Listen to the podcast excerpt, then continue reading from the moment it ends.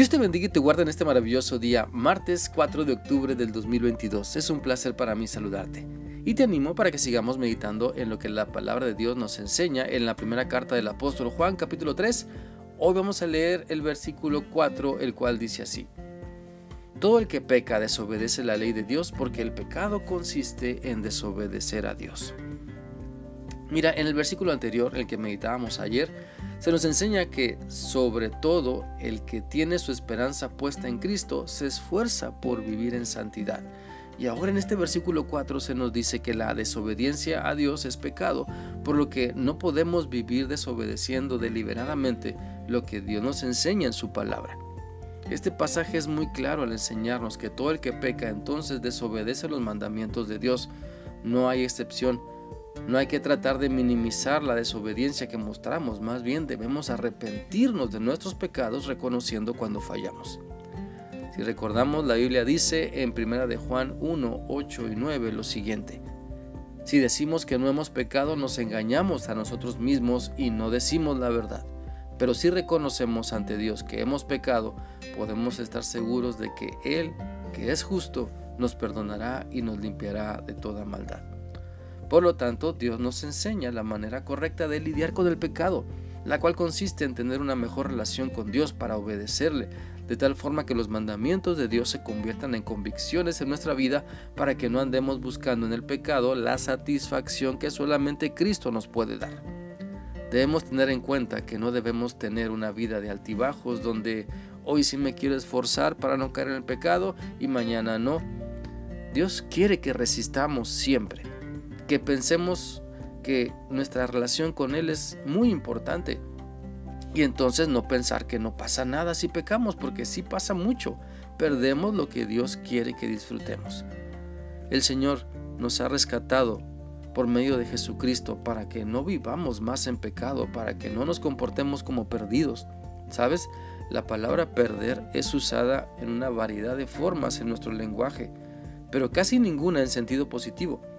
Perdemos, vaya, perdemos llaves, juegos, trabajos, hasta la salud. Pero comparado con el uso que se le da a este término en la Biblia, nuestras pérdidas terrenales son triviales, son nada, porque lo más duro es perder nuestra buena relación con Dios. En el contexto de la Biblia entonces se usa la expresión perdido para describir la condición de una persona que está separada de Dios a causa del pecado. Cuando Eva y Adán, por ejemplo, se rebelaron contra el Creador, el pecado entró en la humanidad, corrompió la naturaleza del primer hombre y la primera mujer, así como de todos los que nacieron después, bueno, con la excepción de Jesucristo. Mira, estar perdido no es, no es un tema de conducta, sino de una condición del corazón, de nuestra mente. Un cambio para mejorar mi conducta no altera esta condición. Lo que se necesita es la transformación de mi corazón, de mi mente, de mi naturaleza como persona. Por eso la actitud de nuestro Padre Celestial hacia todos los perdidos es de amor, es de paciencia. Si recordamos, la Biblia dice en 2 de Pedro 3:9 que el deseo de Dios es que nadie se pierda, sino que todos se arrepientan. Sabiendo entonces que somos incapaces de transformar nuestro propio corazón, Dios envió a su Hijo para salvarnos. Puedes ver entonces el maravilloso amor que Dios pone en nosotros, que Dios nos da, y este gran amor pone fin a nuestra separación con Él por causa del pecado. Entonces la gravedad de nuestra desesperada condición se pone de manifiesto por el precio tan elevado de nuestro rescate, el precio de la sangre de Cristo, de Cristo Jesús, quien pagó la pena de nuestro pecado, ofreciendo su vida perfecta por la nuestra, y en esto consiste el amor de Dios.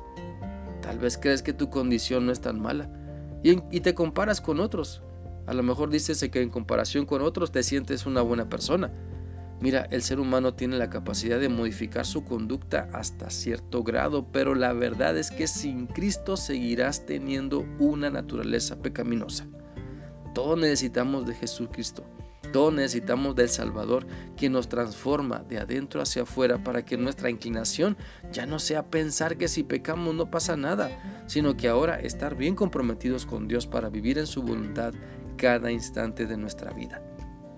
Espero que esta reflexión sea útil para ti y que sigas meditando en tu necesidad de dejar de caer en los pecados que sigues respetando y que siguen dominando tu vida. Te invito para tener un bendecido día. Dios te guarde. Hasta mañana.